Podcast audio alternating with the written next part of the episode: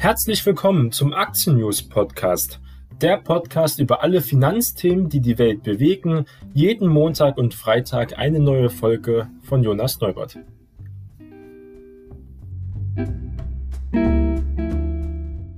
Heute ist Freitag, der 14. Mai und wir starten gemeinsam in den neuen Tag und gucken zuerst zurück an den gestrigen Handelstag, an Himmelfahrt. Und da haben wir gesehen, dass die Börsen erst einmal die Inflationssorgen scheinbar abgeschüttelt haben. Nach dem äh, vergangenen Kursrutsch am Mittwoch hat sich die Wall Street auch wieder am vergangenen Donnerstag kräftig berappelt.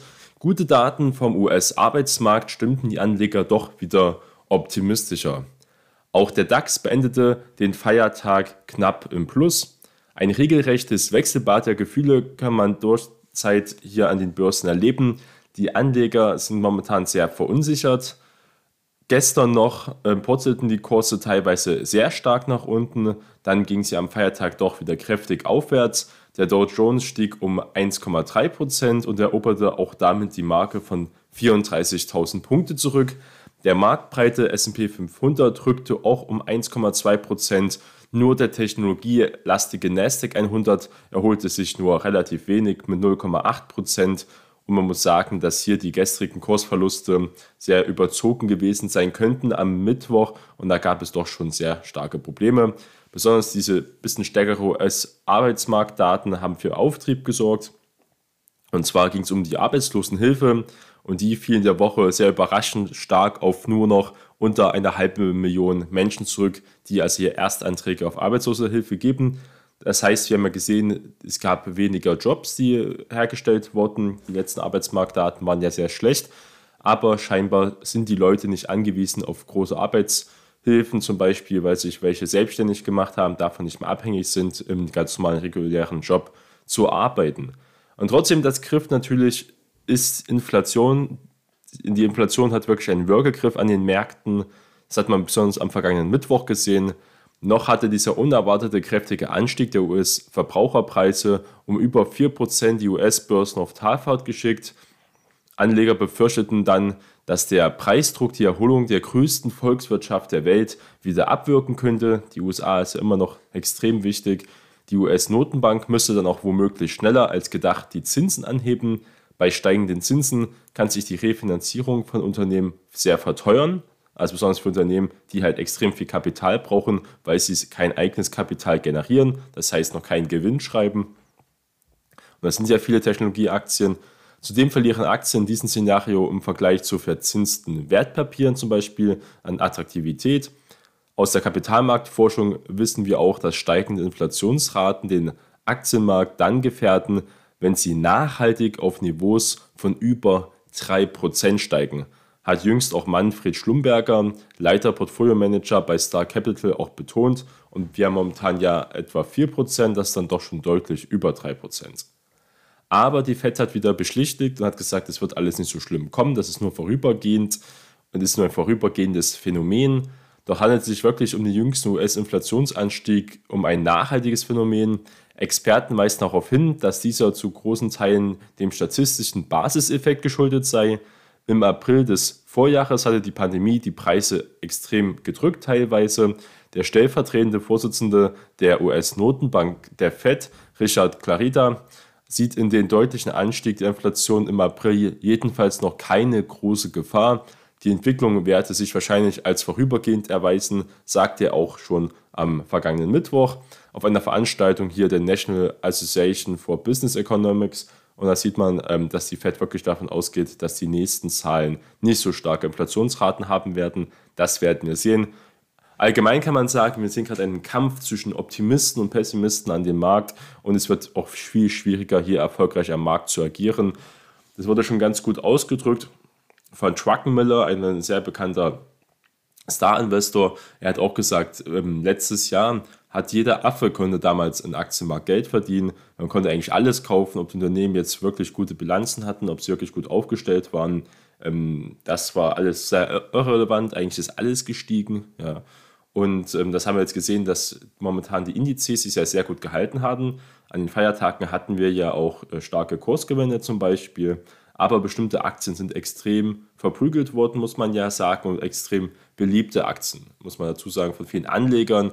Ähm, da kommt zum Beispiel eine BYD in den Sinn, die äh, stark korrigiert hat, aber auch vor einem Jahr extrem stark gestiegen ist, dann viele Leute draufgesprungen ist. Eine Jinko Solar ähm, kann man da gleich mit rannehmen. Ob es eine E-Hang, ob das E-Hang-Aktien sind, das sind alles ähm, Zocker-Aktien in diesen Bereichen und da hat man momentan ein fettes Minus im Depot, wenn man die hier zu stark übergewichtet hat.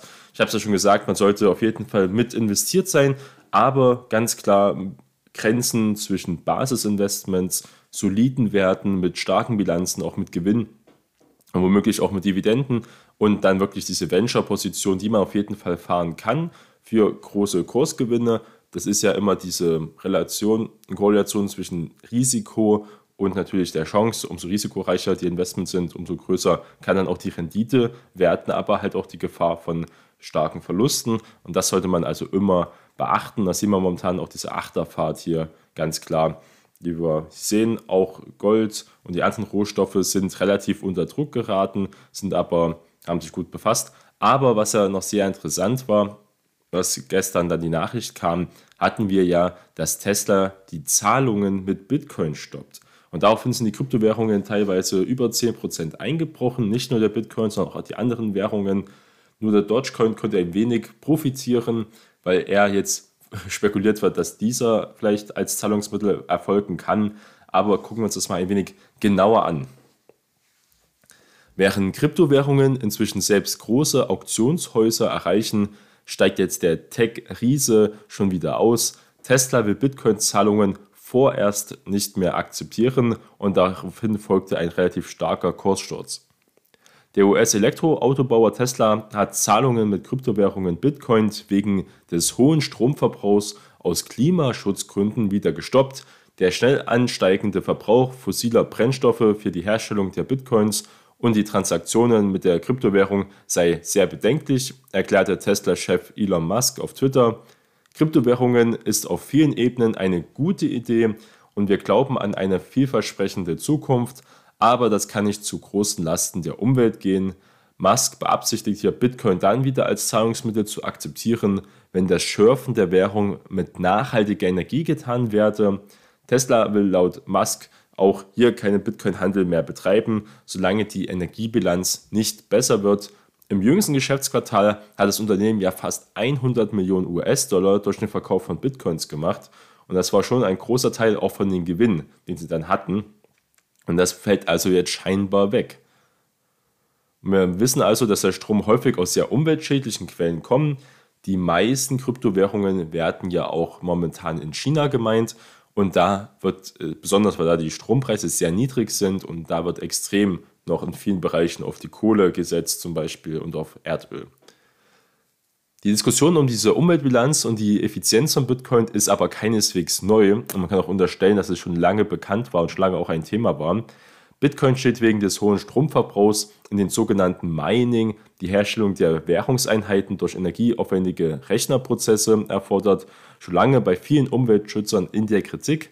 Laut dem Bitcoin Energy Consumption Index kann man sich also angucken online, von äh, zum Beispiel von Digiconomics, die sich unter anderem für die umweltfreundlichere Kryptotechnologie einsetzt, verbraucht Bitcoin derzeit etwa so viel elektrische Energie wie die Niederlande, muss man sich mal vorstellen. Der CO2-Fußabdruck der Digitalwährung entspreche ungefähr den von Singapurs. Ja. Bitcoin- und Krypto-Anhänger wie Twitter-Chef Jack Dorsey zum Beispiel argumentierten damit, dass diese Umweltbilanz mit der fortschreitenden Verbreitung von erneuerbaren Energien langfristig wesentlich besser werden dürfte. Allerdings stehen viele Serverfirmen, die zum Bitcoin-Mining im großen Stil genutzt werden, halt in Ländern mit relativ geringen Stromkosten, wie gesagt, wie in China, aber auch in Kasachstan zum Beispiel. Hier stammt die Energie aber häufig aus vergleichsweise umweltschädlichen Quellen, besonders wie gesagt aus Kohle. Und die Kryptowährungen sind zeitweise sehr deutlich abgestürzt, muss man sagen. Seit März hatte Elon Musk seinen Kunden ermöglicht, auch seine Elektrofahrzeuge mit Bitcoins kaufen zu können. Zwar hatte Tesla bereits den Kauf von Bitcoins im Wert von 1,5 Milliarden Dollar damals bekannt gegeben. Verkaufen will das Unternehmen die Bitcoins Musk jedenfalls zufolge nicht. Musk Tweet ließ den Bitcoin-Preis schlagartig um tausende Dollar abstürzen. Der Kurs der wichtigsten Digitalwährung sackte teilweise unter 46.000 US-Dollar, nachdem er in der Nacht noch bei etwa 55.000 US-Dollar notiert hat, also 10.000 Dollar waren dann auf einmal weg. Zuletzt erholte sich der Markt aber wieder etwas, muss man sagen. Nicht nur Bitcoin, auch die zweitgrößte Digitalwährung Ether, also Ethereum, das Krypto-Meme, auch besonders Dogecoin und andere Cyber-Device wie Binance Coin und Ripple gaben stark im Kurs nach. Allerdings standen Kryptoanlagen im allgemeinen Abwärtstrend an den Börsen zur Wochenmitte schon vom Musk-Statement unter Druck. Man kann auch eine schöne Korrelation zwischen den Kryptobörsen, zwischen Bitcoin besonders und auch den S&P 500 sehen. Wenn die Börsen nicht so gut laufen, dann kommen meistens auch diese Währungen unter Druck. Da hängt also was mit zusammen und das Spekulationsobjekt natürlich. Aber man kann sagen, es gibt eine andere Neuigkeit und zwar kann man Banksy, der bekannte Künstler, kann man die Gemälde jetzt in Bitcoin auch bezahlen. Das ist also möglich, dieser Street Art Künstler Banksy, ähm, das ist ja relativ bekannt, seine Gemälde. Auktionshaus äh, Sorbase zum Beispiel wird jetzt momentan ein Gemälde versteigert und das kann man in Bitcoin zahlen. Also es gibt immer wieder wirklich interessante Wendungen am Markt und das war wieder so einer. Elon Musk ist jedenfalls jetzt noch mehr umstrittener als sonst. Äh, die Kryptowährungen wurden ja von ihm, besonders der Dogecoin, aber auch Bitcoin damals war ja ein Durchbruch in vielen Bereichen, dass Tesla so viel auch äh, gekauft hat. Ist ja nur ein kleiner Teil von ihren Cash-Reserven, aber trotzdem kein großes Unternehmen hatte so viele Kryptowährungen an der Management ähm, als Nebenprodukt, als Cash-Reserven wie Tesla. Das war damals ein großer Auslöser für eine starke Rallye auch von Bitcoin. Und diese Tweets, es war schon immer umstritten, Elon Musk hat ja schon oft auch Probleme mit der Börsenaufsicht gehabt, mit der SEC. Und das ist auf jeden Fall auch ein Thema. Er hatte letztens auch zugegeben, was man schon erahnen konnte bei seinem Saturday Night Live Auftritt, dass er Autist ist. Ähm, und das ist ja, wie gesagt, auch eine Krankheit. Es funktioniert der, der Denkprozess ja auch ganz anders. Und da ist die Frage, wie man als börsennotiertes Unternehmen, was auch Arbeitsplätze bereitstellt, wie man da seine Public Relation, also hier wirklich vertritt. Und da ist es halt sehr, sehr schwierig. Nämlich ist wirklich sehr davon auszugehen, dass man natürlich das mit der Umweltbilanz auch schon gewusst hat. Womöglich ist es auch nur ein Ausredethema. Das weiß natürlich nur Elon Musk selber, was ihn zu diesen Schritten damals bewegt, bewegt hat. Aber dieses Hin und Her und dann natürlich eine Vermischung zwischen Geschäftszahlen, Finanzdaten und sehr wichtigen, aussagekräftigen Daten und gleichzeitig von Memes ist natürlich schwierig. Ähm, als Privatperson, womöglich müsste man es wirklich trennen, dass Tesla getrennt wird von Elon Musk. Das heißt, Elon Musk hat einen Privataccount zum Beispiel nur für seine Memes und für seinen Unsinn und dann wirklich, dass nur über den offiziellen Tesla-Account zum Beispiel Geschäftszahlen und weitere Infos zum Beispiel veröffentlicht werden. Das ist aber momentan in der digitalen Zeit ja auch extrem schwierig. Aber auf jeden Fall wird da auch noch ein Nachspiel folgen, da bin ich mir relativ sicher. Kommen wir noch zu zwei anderen sehr interessanten Ergebnissen gestern. Und zwar haben ja Alibaba und Warta kamen mit Zahlen um die Ecke. Und die waren teilweise sehr gut, aber auch schon ein bisschen bedenklich an manchen Stellen. Und deswegen gucken wir uns das noch hier am Ende ein wenig genauer an. Und zwar kommen wir zuerst zum chinesischen Internetkonzern Alibaba. Und er hat jetzt sogar rote Geschäftszahlen geschrieben im ersten Quartal. Und das liegt an dieser Milliardenstrafe wegen Marktmissbrauchs. Die hat wirklich stark ins Konto reingeschlagen. Es gab einen Quartalsverlust von 975 Millionen Euro. Der Konzern und auch sein Chef sind bei Pekings Führung ja schon viel länger in Ungnade gefallen und wir haben ja darüber auch berichtet.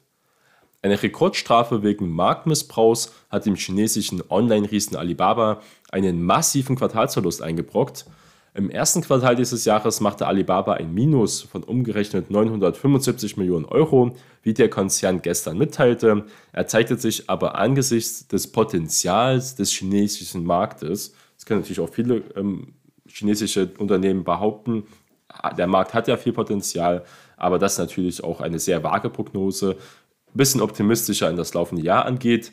Die staatliche Behörde für Marktregulierung hatte unlängst ja auch eine Strafe von 4% des Umsatzes des Jahres 2019 gegen Alibaba verhängt. Das waren umgerechnet 2,3 Milliarden Euro. Ohne diese Strafe hätte der Betriebsgewinn im ersten Quartal umgerechnet 1,3 Milliarden Euro betragen, wie Alibaba mitteilte. Das heißt also, operativ läuft es sehr gut. Es sind wirklich die Regulierungen aus China von der Kommunistischen Partei, die die Aktie unter Druck setzen. Sonst ein sehr starkes Unternehmen. Die staatliche Behörde für Marktregulierung hatte die Strafe nach Abschluss einer seit Dezember laufenden Untersuchung auch verhängt. Alibaba nutzte demnach eine marktbeherrschende Stellung aus, indem der Konzern Anbieter dazu verpflichtete, ihre Waren ausschließlich auf seinen Verkaufsplattformen anzubieten. Alibaba und sein Gründer Jack Ma, der nicht mehr operativ involviert war, schon seit längerem bei Alibaba, aber trotzdem das Gesicht von der Firma ist, wie Jeff Bezos immer noch und für immer das Gesicht zum Beispiel von Amazon sein wird, sind in China in Ungnade gefallen. Anfang November war geplant ähm, dieser riesige, der größte Börsengang der Welt von der Ant Group, dem Finanzarm von Alibaba. Überraschend wurde dieser aber dann abgesagt. Zuvor hat der Firmengründer Ma Ende Oktober auch veröffentlicht, die öffentlich sehr stark die Finanzregulierungsbehörde seines Landes kritisiert und auch eine Pfandhaus-Mentalität unterstellt. Und daraufhin gab es wirklich mehrere Einschnitte, werden darüber berichtet, aber operativ gut aufgestellt momentan Alibaba mit einem Minus von über 6%. Jetzt sehen wir gerade vorbörslich eine leichte Erholung. Man muss sagen, es ist ein riesen Tech-Konzern. Es gibt immer ein großes Risiko, wenn man in China-Aktien investiert, einfach weil es ein Staatskapitalismus ist, weil es kein Rechtsstaat ist in China, äh, weiß man nie, man ist der Willkür der Partei ausgesetzt als Anleger, ganz wichtig zu sehen. Und man hat oft auch nicht die gleichen Bilanzierungsstandards wie in der USA oder in Europa zum Beispiel. Deswegen hat man in der Vergangenheit bei kleineren Firmen besonders auch relativ viel Fraud gesehen, also Betrug zum Beispiel. Das sind meistens immer ähm, kanadische und chinesische Kleinaktien, muss man wirklich aufpassen, dass man da nicht ähm, bei Penny Stocks und so wirklich ähm, hier in Luftblasen investiert. Das ist bei Alibaba aber eben nicht der Fall. Und man sieht hier wirklich einen sehr, sehr starken Umsatzwachstum, muss man hier erwähnen. Wir haben jetzt einen Quartalsverlust wegen der Strafe, aber ein sehr, sehr starkes Umsatzwachstum. Es läuft auf vielen Ebenen extrem gut. Alle Sparten zusammengerechnet ein Umsatzwachstum von 41 ähm, Prozent teilweise und in bestimmten Sparten sogar über 70 Prozent. Ganz starke Zahlen in diesem Bereich.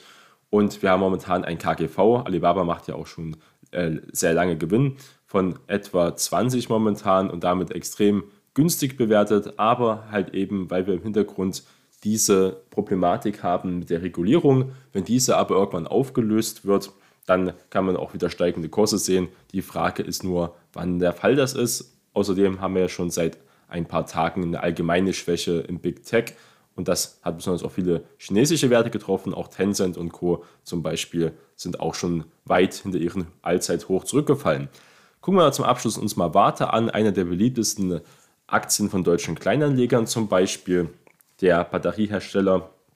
Und gucken wir uns mal ein bisschen genauer an. Und zwar hat Warta ein sehr erfolgreiches neues Geschäftsjahr gestartet. Der Umsatz ist zwar etwas geringer ausgefallen, als im Vorfeld erwartet worden war, also wurden ein bisschen die Erwartungen nicht erfüllt. Dagegen hat dieser Batteriehersteller seine Profitabilität weiter verbessert. Der Vorstand erwartet im zweiten Halbjahr eine Beschleunigung des Wachstums, nachdem für die Hochleistungsgrundzelle V4 Drive ein erster Kunde aus dem Automobilbereich an Land gezogen werden konnte, will der Konzern auch künftig größere Lithium-Ionen-Grundzellen entwickeln. Und das sind doch eher sehr positive Nachrichten. Warta konnte im ersten Quartal 2021 den Konzernumsatz um 2,9% auf 204,3 Millionen Euro verbessern. Also schon relativ geringes Wachstum, aber trotzdem ein gutes organisches Wachstum. Das bereinigte EBITDA stieg um knapp 16% das ist schon sehr beachtlich, auf fast 60 äh, Millionen Euro. Daraus resultiert eine Marge von etwa 30% und das sind sehr, wirklich sehr starke Margen in diesen Bereichen. Warta hat auch seine Profitabilität wieder weiter gesteigert, muss man sagen. Und das zweite Halbjahr kommt jetzt in den Fokus. Und die blicken sehr optimistisch auf die zweite Jahreshälfte, so jedenfalls der Vorstandsvorsitzende Herbert Schein. Alle Segmente tragen weiter zum Wachstum unseres Unternehmens bei und konnten die guten Zahlen auch weiter steigern. Besonders für das zweite Halbjahr erwartet Warta einen Anstieg von Umsatz und auch Geschäftsergebnis durch neue Kundenaufträge im Bereich der True Wireless Stereo Headsets, also TWS reden also hier zum Beispiel von AirPods in diesen Bereichen. Da erwarten Sie noch mehr Aufträge. Also wir haben eine wichtige Lead-zu-Millionen-Strategie und auch eine erste Autokunde. Das ist eigentlich das äh, mit ganz Interessante, wo noch Fantasie bei Warta besteht. Momentan ist ja, wenn es um die Elektromobilität geht Und das ist ja besonders interessant. Warta setzt mit neuen Batterieformaten die erfolgreiche Lithium-Ionen-Strategie fort. Um unseren Fokus auf das erfolgreiche Geschäft mit unseren Lithium-Ionen-Batterien zu betonen, haben wir uns auch entschieden, unser Segment Microbatteries und Solutions künftig Lithium-Ionen-Solutions und Microbatteries zu nennen. Gut, so jedenfalls der Vorsitzende Herr Schein. Das ist natürlich ähm, interessant, dass er mehr auch ähm, ja, Werbung, Public Relationships in dem Bereich, wie das jetzt genannt wird, das Segment, das ist eigentlich nicht wichtig. Man betont aber halt, dass man halt auf Lithium-Ionen setzt als Stoff für Batterien. Die Nachfrage ist jedenfalls groß. Die Eigenschaft unserer neuen Lithium-Ionen-Rundzellen treffen auf sehr großes Kundeninteresse. Damit erschließen wir uns neue und größere Geschäftsfelder, so jedenfalls der Firmenlenker weiter. Für die neue Hochleistungsgrundzelle der V4 Drive im Format 21700 ähm, gibt es bereits einen ersten Kunden aus dem Automobilbereich. es wird aber kein Name genannt. Das ist ein bisschen auch, ähm, kann verschiedene Gründe haben. Vielleicht will, wollen die Kooperationspartner es noch nicht bekannt geben. Vielleicht ist es auch so geregelt, eine Verschwiegenheitsklausel. Oder vielleicht ist auch dieser Kunde nicht so groß, es gibt ja schon viele Gerüchte, wer dieser Kunde sein kann. Die Zellen sind ja auch relativ teuer. Es sollte also doch in dem Premium-Automarkt eigentlich sein, wenn es wirklich auch ein direkter Autohersteller ist und nicht nur ein Zulieferer zum Beispiel. Es gab auch schon mal Gerüchte von Porsche. Das ist halt ich persönlich für sehr unrealistisch, muss man sagen. Da ist der Kurs auch nur kurzzeitig drauf angesprungen, ähm, etwa vor ein paar Wochen, wo dieses Gerücht aufgekommen ist. Porsche ist ja eine Tochterfirma von VW und VW hat schon eigene Batterieproduktionsanlagen zum Beispiel und baut diese weiter auch auf. Da ist fraglich, ähm, warum VW auf einmal umschwenken sollte auf Varta. Außer die Zelle von Varta ist wirklich so gut, dass VW das natürlich gleich nutzen kann. Durch als neue Kundenprojekte und Aufträge im Bereich von CoinPower wird sich im zweiten Halbjahr die positive Geschäftsentwicklung auch beschleunigen. Das war eine sehr gute Nachricht. Zudem wird die Entwicklung neuer Lithium-Ionen-Rundzellen weitere Geschäftsfelder eröffnen. Der Aufbau der Pilotlinie für die neue Lithium-Ionen-Rundzelle im Format im 21700 am Standort Ellwangen läuft ja nach Plan und der Start der Pilotproduktion erfolgt auch zum Jahresende aber davon kann man erstmal keinen großen Umsatz oder Gewinn erwarten in den nächsten äh, Jahren, muss man sogar sagen. Also doch sehr viel Fantasie mit eingepreist. Also wir haben eine Zuversicht beim Ausblick und das sind immer gute Neuigkeiten. Beim Ausblick bleibt also Warta sehr zuversichtlich. Das strukturelle Wachstum der Kernmarke, starke Marktposition in diesen Kernmärkten sowie die weiterhin hohen Investitionen in die Erweiterung der Produktionskapazitäten werden zu einer positiven Geschäftsentwicklung wahrscheinlich in diesem Jahr auch weiterführen. Der Umsatz wird damit bei rund 940 Millionen Euro gerechnet. Letztes Jahr waren es 870 Millionen Euro. Die relative Marge der angepassten operativen Ergebnisse soll überproportional auch weiter bis zu 30 Prozent vom Umsatz steigen. Das haben wir momentan. Das sind wirklich starke Margen in diesem Bereich. Das entspricht einem Anstieg von bis zu 2,5 Prozentpunkte. Und die Analysten liegen hier im Schnitt bereits einen äh, Schnaps drüber, sehen dennoch aber kein Kurspotenzial für Aktien, muss man sagen, für die Aktie. Denn Warta ist relativ unbeliebt bei vielen Analysten und die durchschnittliche Kursziel ist auch das jetzige Kursziel, also etwa unter 120 Euro, 115, sogar eher bei Richtung 100 Euro bei manchen Analysten zum Beispiel. Und die Leute sind nicht begeistert. Wir haben nämlich eine relativ hohe Bewertung, muss man sagen, und wir sehen kein großartiges Umsatzwachstum. Das ist ganz klar mal zu nennen. Ähm, aufgerechnet auf den Börsenwert etwa von 4,5 Milliarden Euro, die wir haben. Und ein errechnendes KGV für das nächste Jahr Richtung 25, könnte man sagen, ist ganz günstig bewertet. Wir erhalten jetzt auch eine Dividende zum Beispiel, wer in den Wert investiert ist im Sommer aber die Bewertung ist doch schon relativ hoch für das geringe Umsatzwachstum. Man muss wirklich darauf achten, ob jetzt im zweiten Halbjahr wirklich hier eine Beschleunigung einsetzt, sonst wäre der Wert doch ein wenig teuer. WADA bleibt auf jeden Fall auf den eingeschlagenen Wachstumspfad und kann seine Profitabilität ja weiter steigern. Das sind unsere Kernaussagen und das ist ja toll für unser deutsches Unternehmen. Wenn sich das Wachstum in der zweiten Jahreshälfte wie erwartet beschleunigt, dürfte auch der Vorstand die Jahresprognosen weiter nachbessern. Das wäre wichtig. Wenn das passiert, das würde der Aktie auch neue Impulse geben. Das Thema Lithium-Ionen-Rundzellen sorgt für viel Fantasie natürlich. Das hat Warta ja auch immer getrieben. Hier fehlen aber noch einige Details und auch nachhaltige Erfolge. Und man sagen hier, Trading-Anleger kann sich vielleicht diesen Werten wieder auf die Watchlist, sage ich mal, setzen. Und äh, wir haben ja hier etwa das, ein Zielbereich zum Einstieg vielleicht Richtung unter 110 Euro wäre vielleicht interessant, wenn man in diesem Bereich arbeiten möchte. Wir haben dann eine Begrenzung bei etwa 105 Euro und oberhalb dann haben wir einen ersten Bereich von 136 Euro. Aber ganz klar Venture ähm, des Portfolios. Wir haben darüber geredet Anfang der Sendung, also nur ein kleiner Position in diesen Bereichen. Wir gucken jetzt am Ende nochmal kurz die Futures an. Die Sendung wird gerade 6.30 Uhr heute aufgenommen und wir sehen die US-Futures von den S&P 500 zum Beispiel 0,5% im Plus, also eine starke Erholung.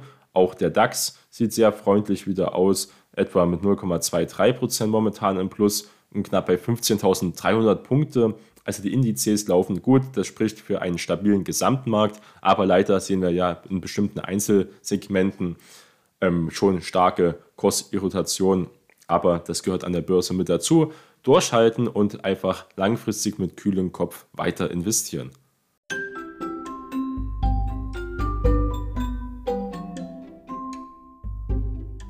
Die im Podcast besprochenen Finanzprodukte stellen keine spezifische Kauf- oder Anlageempfehlung dar. Die Moderatorin und Verlag haften nicht für etwaige Verluste, die aufgrund der Gedanken und der Ideen entstehen. Die Inhalte dienen nur zur allgemeinen Information und ersetzen keine Anlageberatung.